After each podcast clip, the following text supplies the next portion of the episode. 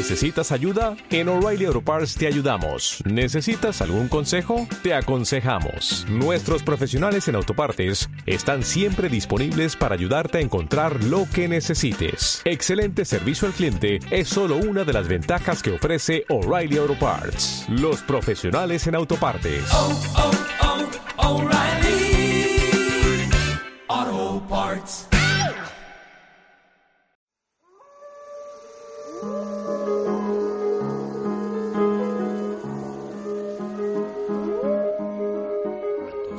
De terror y misterio. John Silence Radio, Radio presenta.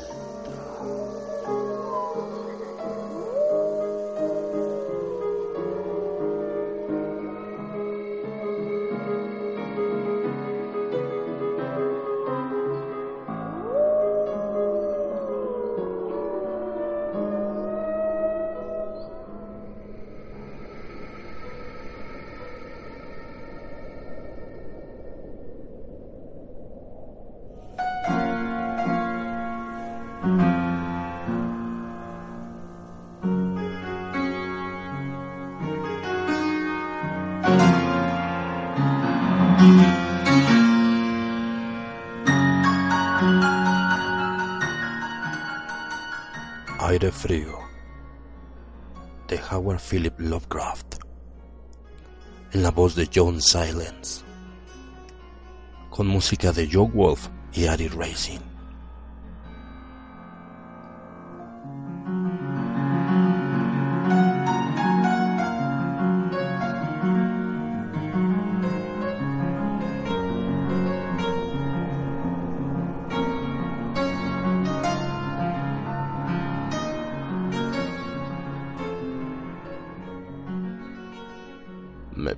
Explique por qué temo las corrientes de aire frío.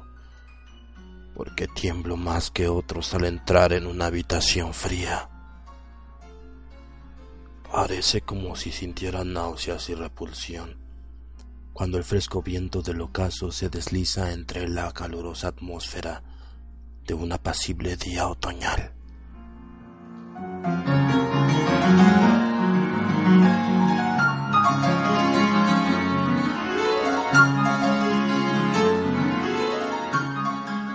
Según algunos, reacciono frente al frío como otros lo hacen frente a los malos olores, impresión que no negaré. Lo que haré es referir el caso más espeluznante que me ha sucedido para que ustedes juzguen en consecuencia si constituye o no una razonada explicación de esta particularidad.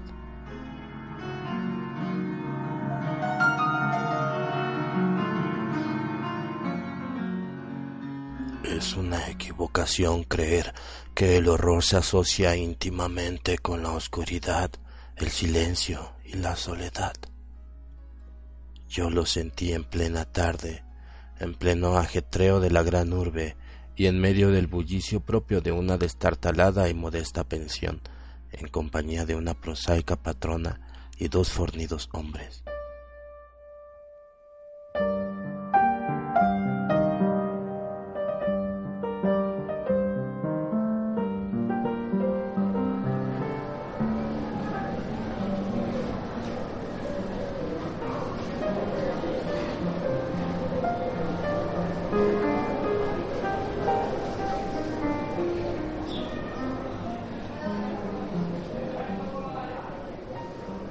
Primavera de 1923 había conseguido un trabajo rutinario y mal pagado en una revista de la ciudad de Nueva York, y viéndome imposibilitado de pagar un sustancioso alquiler, me mudé de una pensión barata a otra que reuniera las cualidades mínimas de limpieza, un inmobiliario decente y un precio lo más razonable posible. Pronto comprobé que no me quedaba más remedio que elegir entre soluciones malas pero tras algún tiempo pensé en una casa situada en la calle 14 Oeste, que no fue tan de mi desagrado. Las otras habían sido peores.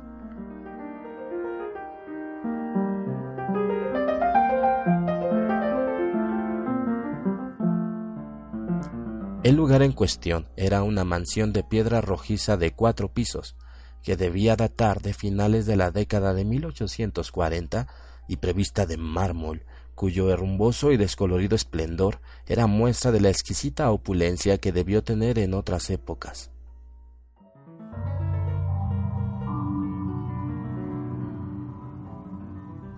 En las habitaciones amplias y de techo alto, empapeladas con el peor gusto, había un persistente olor a humedad y a dudosa cocina.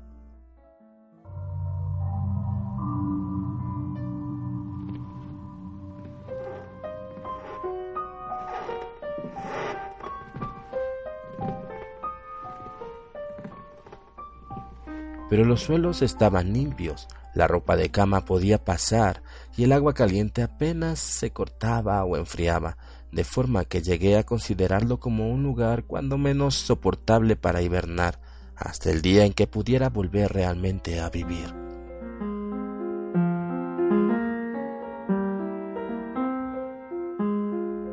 La patrona, una desaliñada y casi barbuda mujer española apellidada Herrero, no me importunaba con habladurías, ni se quejaba cuando dejaba encendida la luz hasta altas horas en el vestíbulo de mi tercer piso, y mis compañeros de pensión eran tan pacíficos y poco comunicativos como desearía, tipos toscos, españoles en su mayoría, apenas con el menor grado de educación.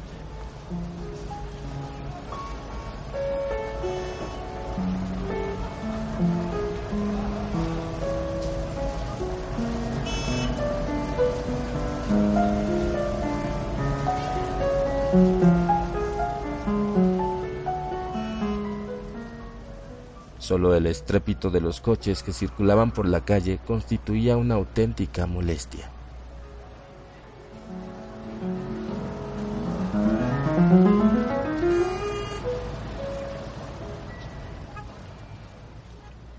Llevaría allí unas tres semanas cuando se produjo el primer extraño incidente.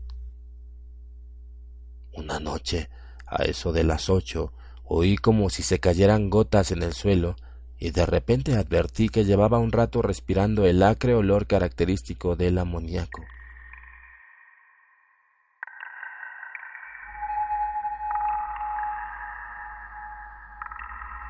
Tras echar una mirada a mi alrededor, vi que el techo estaba húmedo y goteaba. La humedad procedía, al parecer, de un ángulo de la fachada que daba a la calle.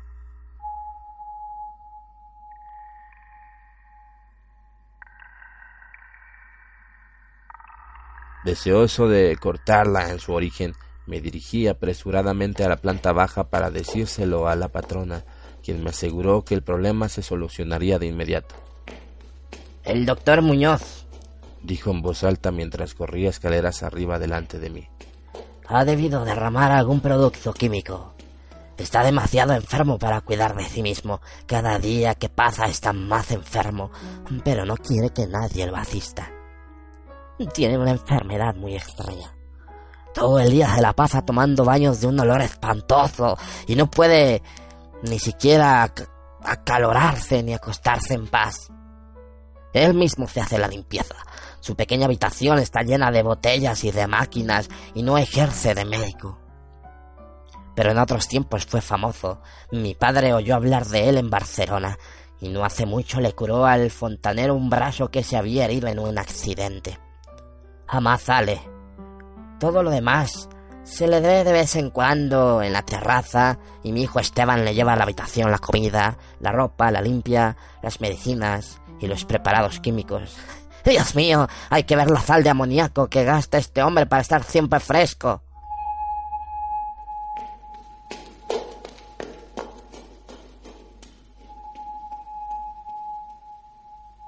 La señora Herrero desapareció por la escalera y yo volví a mi habitación.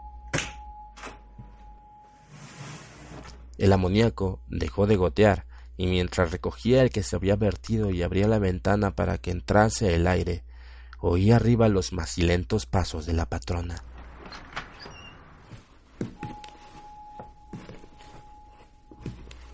Nunca había oído hablar al doctor Muñoz, a excepción de ciertos sonidos que parecían más bien propios de un motor de gasolina. Su andar era calmo y apenas perceptible. Por unos instantes me pregunté qué extraña dolencia podía tener aquel hombre, y si su obstinada negativa a cualquier auxilio proveniente del exterior no sería sino el resultado de una extravagancia sin fundamento aparente. Ah, se me ocurrió pensar un tremendo fatos en el estado de aquellas personas que en algún momento de su vida han ocupado una posición alta y posteriormente la han perdido. John Silence Radio. Tal vez no hubiera nunca conocido al doctor Muñoz de no haber sido por el ataque al corazón que de repente sufrí una mañana mientras escribía en mi habitación.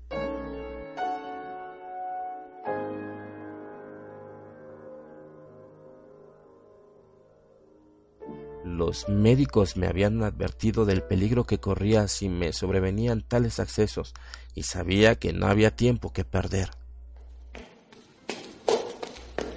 Así pues, recordando lo que la patrona había dicho acerca de los cuidados prestados por aquel enfermo al obrero herido, me arrastré como pude hasta el piso superior y llamé débilmente a la puerta.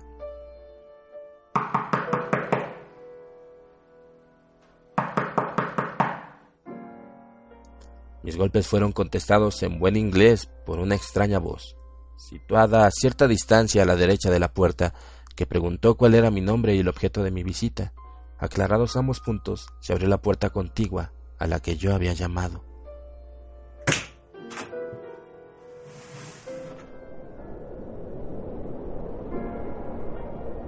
Un soplo de aire frío salió a recibirme a manera de saludo, y aunque era uno de esos días calurosos de finales de junio, me puse a tiritar al traspasar el umbral de una amplia habitación cuya elegante decoración me sorprendió.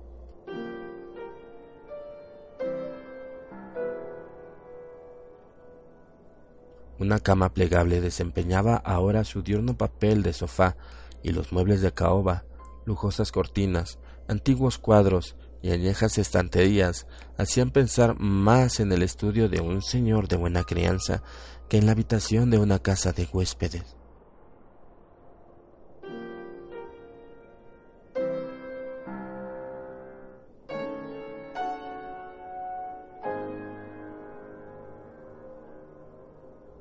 Pude ver que el vestíbulo que había encima del mío, lleno de botellas y máquinas a la que se había referido la dueña, no era sino el laboratorio del doctor y que la principal habitación era la espaciosa pieza contigua a éste, cuyos confortables nichos y amplio cuarto de baño le permitían ocultar todos los aparadores y engorrosos ingenios utilitarios. El doctor Muñoz, no cabía duda, era todo un caballero oculto y refinado.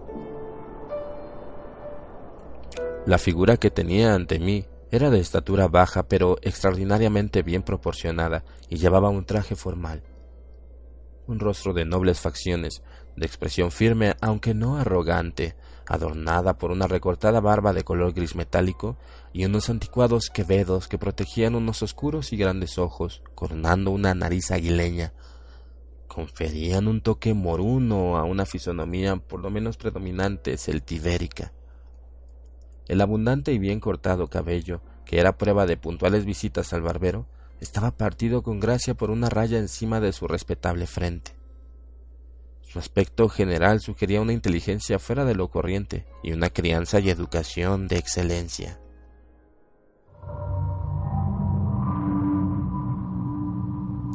No obstante, al ver al doctor Muñoz en medio de aquella ráfaga de aire frío, sentí una repugnancia que nada en su aspecto podía justificar.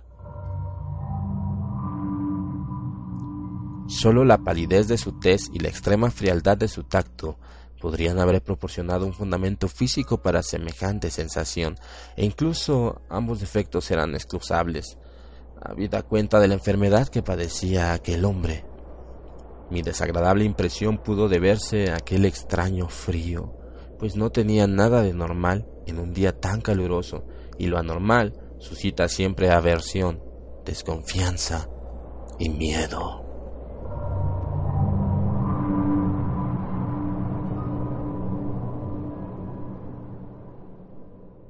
Pero la repugnancia cedió ante la admiración, pues las extraordinarias dotes de aquel singular médico se pusieron al punto de manifiesto a pesar de aquellas heladas y temblorosas manos por las que parecía no circular sangre. Le bastó una mirada para saber lo que me pasaba, siendo sus auxilios de una destreza magistral. Al mismo tiempo me tranquilizaba con una voz finamente modulada, aunque hueca y carente de todo timbre, diciéndome que él era el más implacable enemigo de la muerte y que había gastado su fortuna personal y perdido a todos sus amigos por dedicarse toda su vida a extraños experimentos para hallar la forma de detener y extirpar la muerte. Algo de benevolente fanatismo parecía advertirse en aquel hombre, mientras seguía hablando en un tono casi locuaz, al tiempo que me auscultaba el pecho y mezclaba las drogas que había acogido de la pequeña habitación destinada al laboratorio hasta conseguir la dosis de vida. Evidentemente la compañía de un hombre educado debió parecerle una rara novedad aquel miserable antro, de ahí que se lanzara a hablar más de lo acostumbrado, a medida que rememoraba tiempos mejores. Su voz tenía un efecto sedante, y ni siquiera pude percibir su respiración mientras las fluidas frases salían con exquisito esmero de su boca. Trató de distraerme de mis preocupaciones hablándome de sus teorías y experimentos, y recuerdo con qué tacto me consoló acerca de mi frágil corazón, insistiendo en que la voluntad y la conciencia son más fuertes que la vida orgánica. Decía que si lograba mantenerse saludable y en buen estado el cuerpo, se podía, mediante la ciencia de la voluntad y la conciencia, conservar una especie de vida nerviosa, cualesquiera que fuesen los graves defectos, disminuciones o incluso ausencias de órganos específicos que se sufrieran.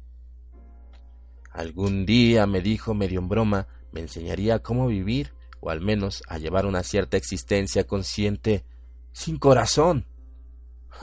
Por su parte sufría de una serie de dolencias que le obligaban a seguir un régimen muy estricto que incluía la necesidad de estar expuesto constantemente al frío. Cualquier aumento apreciable de la temperatura podía, en caso de prolongarse, afectarle fatalmente, y había logrado mantener el frío que reinaba en su estancia de unos 11 a 12 grados, gracias a un sistema absorbente de enfriamiento por amoníaco, cuyas bombas eran accionadas por el motor de gasolina que con tanta frecuencia oía desde mi habitación situada justo debajo.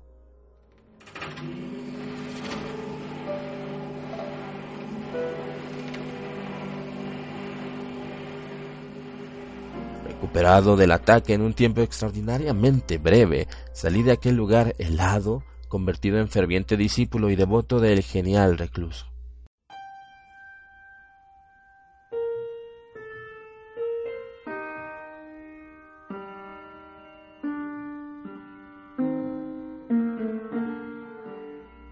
A partir de ese día le hice frecuentes visitas siempre con el abrigo puesto. Le escuchaba atentamente mientras hablaba de investigaciones y resultados casi escalofriantes, y un estremecimiento se apoderó de mí al examinar los singulares y sorprendentes volúmenes antiguos que se alineaban en las estanterías de su biblioteca. Debo añadir que me encontraba ya casi completamente curado de mi dolencia, gracias a sus acertados remedios.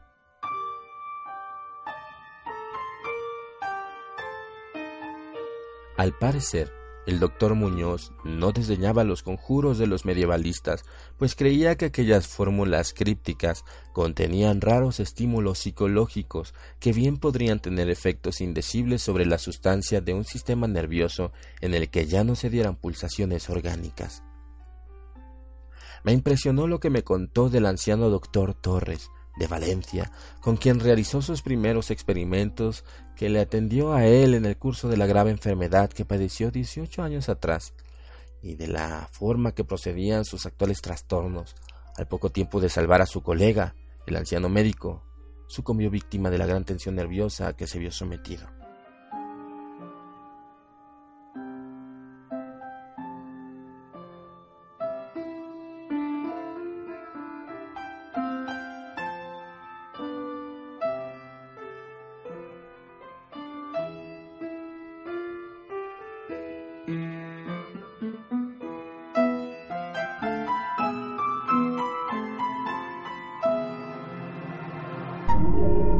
John Silence Radio.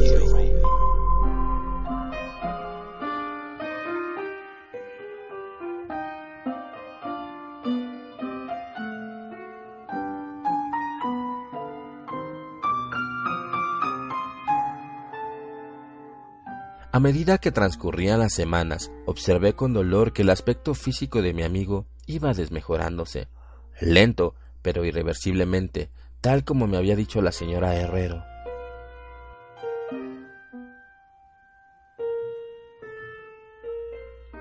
Se intensificó el lívido aspecto de su semblante, su voz se hizo más hueca e indistinta, sus movimientos musculares perdían coordinación y su cerebro y voluntad desplegaban menos flexibilidad e iniciativa.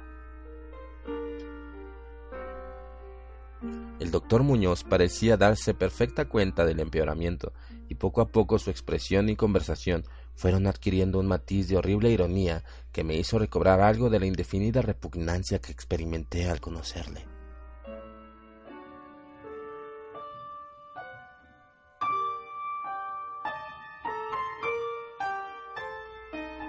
El doctor Muñoz adquirió con el tiempo extraños caprichos, aficionándose a las especies exóticas y al incienso egipcio, hasta el punto de que su habitación se impregnó de un olor semejante al de la tumba de los faraones. Al mismo tiempo, su necesidad de aire frío fue en aumento, y con mi ayuda amplió los conductos de amoníaco de su habitación y transformó las bombas y sistemas de alimentación de la máquina de refrigeración hasta lograr que la temperatura descendiera a un punto entre 1 y 4 grados, y finalmente incluso a 2 grados bajo cero. El cuarto de baño y el laboratorio conservaban una temperatura algo más alta, a fin que el agua no se helara y pudieran darse los procesos químicos. El huésped que habitaba en la habitación contigua se quejó del aire glacial que se filtraba a través de la puerta de comunicación, así que tuve que ayudar al doctor a poner unos tupidos cortinajes para solucionar el problema.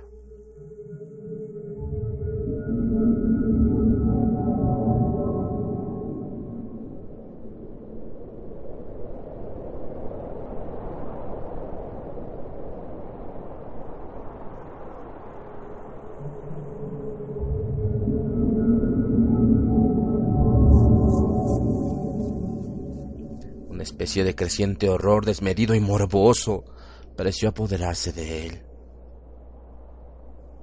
No cesaba de hablar de la muerte, pero estallaba en sordas risas cuando en el curso de la conversación se aludía con suma delicadeza a cosas como los preparativos para el entierro o los funerales.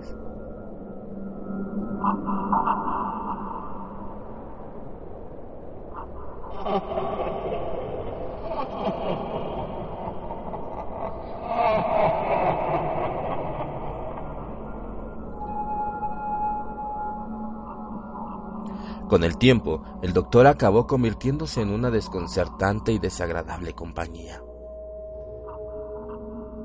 Pero en mi gratitud por haberme curado, no podía abandonarle en manos de los extraños que le rodeaban, así que tuve buen cuidado de limpiar su habitación y atenderle en sus necesidades cotidianas.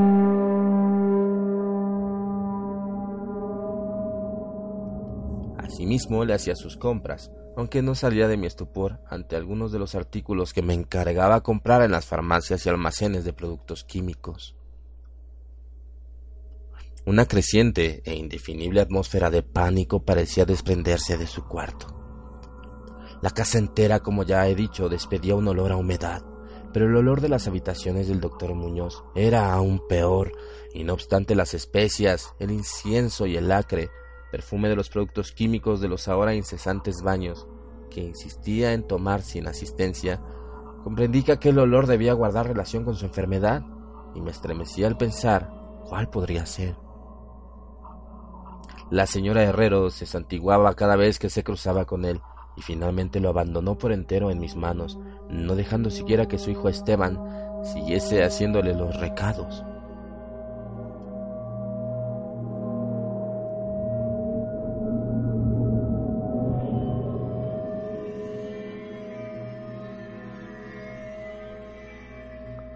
Cuando yo le sugerí la conveniencia de avisar a otro médico, el paciente montaba en cólera.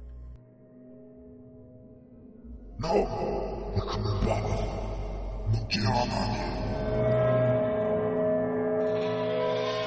Tenía sin duda el efecto físico de una violenta emoción, pero su voluntad y coraje crecían en lugar de menguar, negándose a acostarse. La lasitud de los primeros días de su enfermedad dio paso a un retorno de su vehemente ánimo, hasta el punto de que parecía desafiar a gritos al demonio de la muerte, aun cuando corriese el riesgo de que el tradicional enemigo se apoderase de él.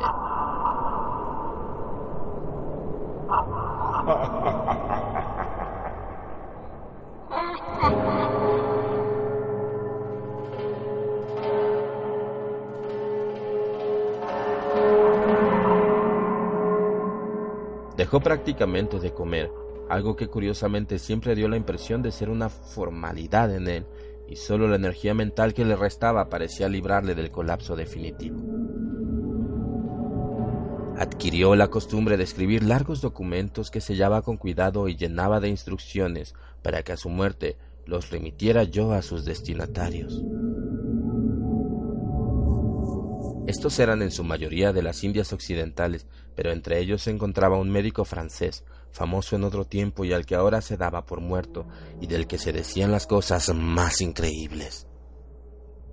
Pero lo que hice en realidad fue quemar todos los documentos antes de enviarlos o abrirlos.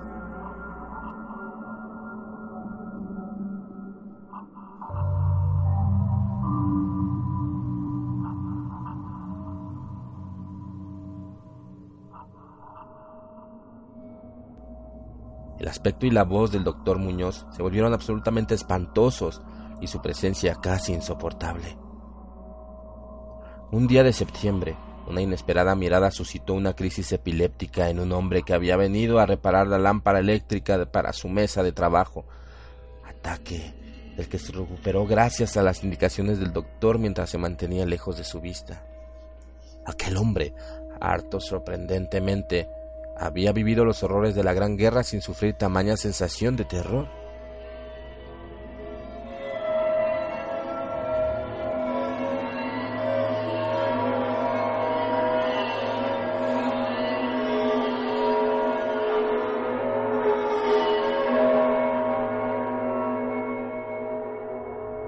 Un día a mediados de octubre sobrevino el horror de los horrores de forma repentina. Una noche se rompió la bomba de la máquina de refrigeración, por lo que pasadas tres horas resultó imposible mantener el proceso de enfriamiento del amoníaco.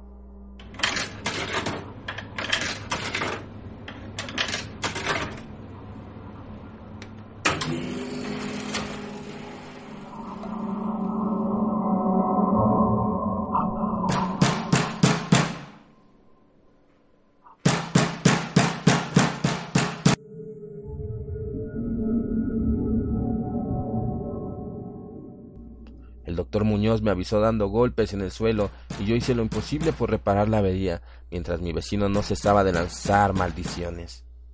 Mis esfuerzos resultaron inútiles, y cuando al cabo de un rato me presenté con un mecánico de un garage nocturno cercano, comprobamos que nada podía hacerse hasta la mañana siguiente, pues hacía falta un nuevo pistón.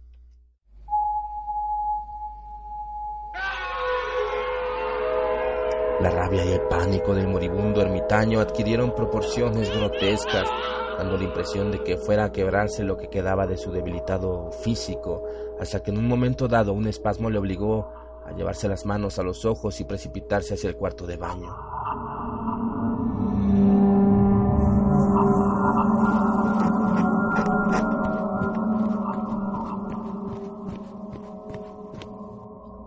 De allí a tientas con el rostro fuertemente vendado y ya no volvía a ver sus ojos. El frío reinante en la estancia empezó a disminuir de forma apreciable y a eso de las cinco de la mañana el doctor se retiró al cuarto de baño, al tiempo que me encargaba le procurase todo el hielo que pudiera conseguir en las tiendas y cafeterías abiertas durante la noche. Cada vez que regresaba de alguna de mis desalentadoras correrías y dejaba el botín delante de la puerta cerrada del baño, Podía oír un incansable chapoteo dentro y una voz ronca que gritaba.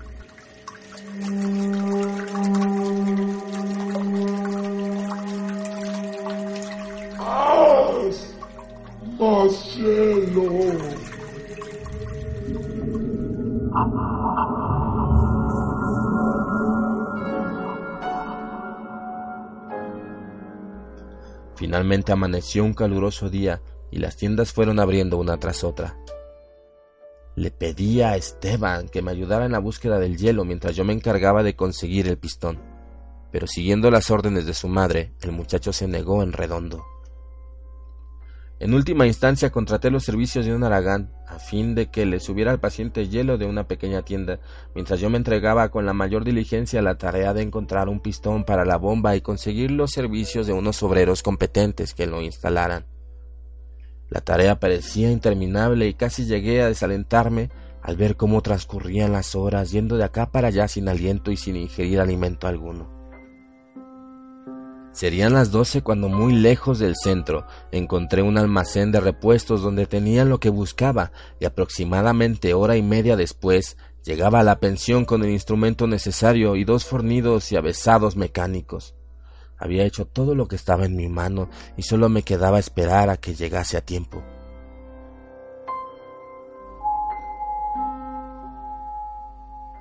Sin embargo, un indecible terror me había precedido. La casa estaba totalmente alborotada y por encima del incesante parloteo de las voces pude oír a un hombre que rezaba con voz profunda.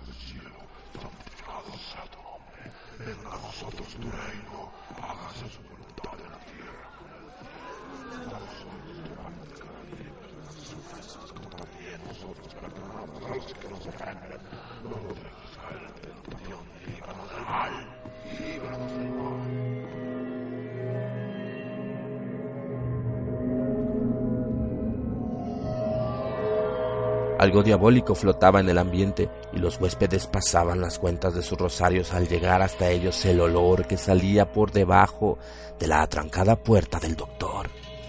Al parecer el tipo que había contratado salió precipitadamente dando histéricos alaridos al poco de regresar de su segundo viaje en busca de hielo. Quizás se debiera a todo a un exceso de curiosidad.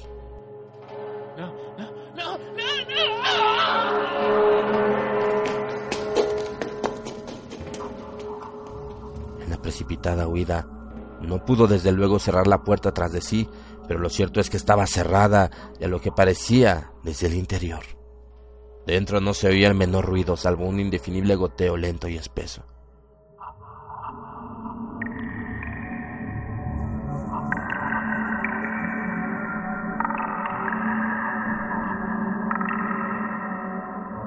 Tras consultar brevemente con la dueña y los obreros, no obstante el miedo que me tenía atenazado, opiné que lo mejor sería forzar la puerta, pero la patrona halló el modo de hacer girar la llave desde el exterior sirviéndose de un artilugio de alambre.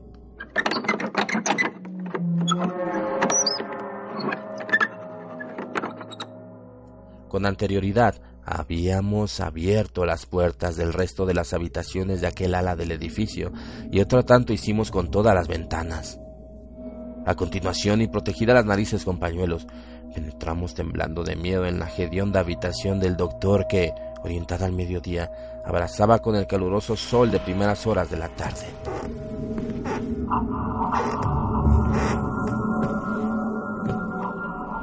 Una especie de rastro oscuro y viscoso llevaba desde la puerta abierta del cuarto de baño a la puerta del vestíbulo y desde aquí al escritorio donde se había formado un horrible charco. Encima de la mesa había un trozo de papel, carrapateado a lápiz por una repulsiva y ciega mano, y terriblemente manchado, también al parecer, por las mismas garras que trazaron apresuradamente las últimas palabras. El rastro llevaba hasta el sofá en donde finalizaba inexplicablemente.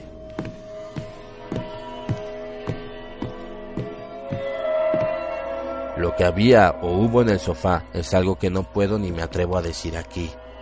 Pero esto es lo que, en medio de un estremecimiento general, descifré del embadurnado papel antes de sacar una cerilla y prenderle fuego, lo que conseguí descifrar aterrorizado mientras la patrona y los dos mecánicos salían disparados de aquel infernal lugar hacia la comisaría más próxima para balbucear sus incoherentes historias.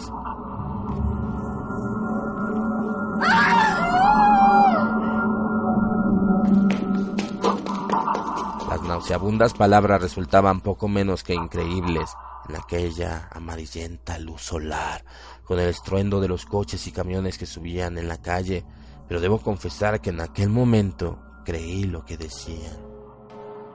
Si las creo ahora, es algo que sinceramente ignoro. Hay cosas acerca de las cuales es mejor no especular y todo lo que puedo decir es que no soporto el olor amoníaco y que me siento desfallecer ante una corriente de aire excesivamente frío. Ha llegado el final. Rezaban aquellos hediondos garabatos. No queda hielo. El hombre ha lanzado una mirada y ha salido corriendo. El calor aumenta por momentos y los tejidos no pueden resistir. Me imagino que lo sabe. Lo que dije sobre la voluntad, los nervios y la conservación del cuerpo una vez que han dejado de funcionar los órganos. Como teoría era buena, pero no podía mantenerse indefinidamente. No conté con el deterioro gradual. El doctor Torres lo sabía, pero murió de la impresión. No fue capaz de soportar lo que hubo de hacer. Tuvo que introducirme en un lugar extraño y oscuro cuando hizo caso a lo que le pedía en mi carta y logró curarme. Mis órganos no volvieron a funcionar.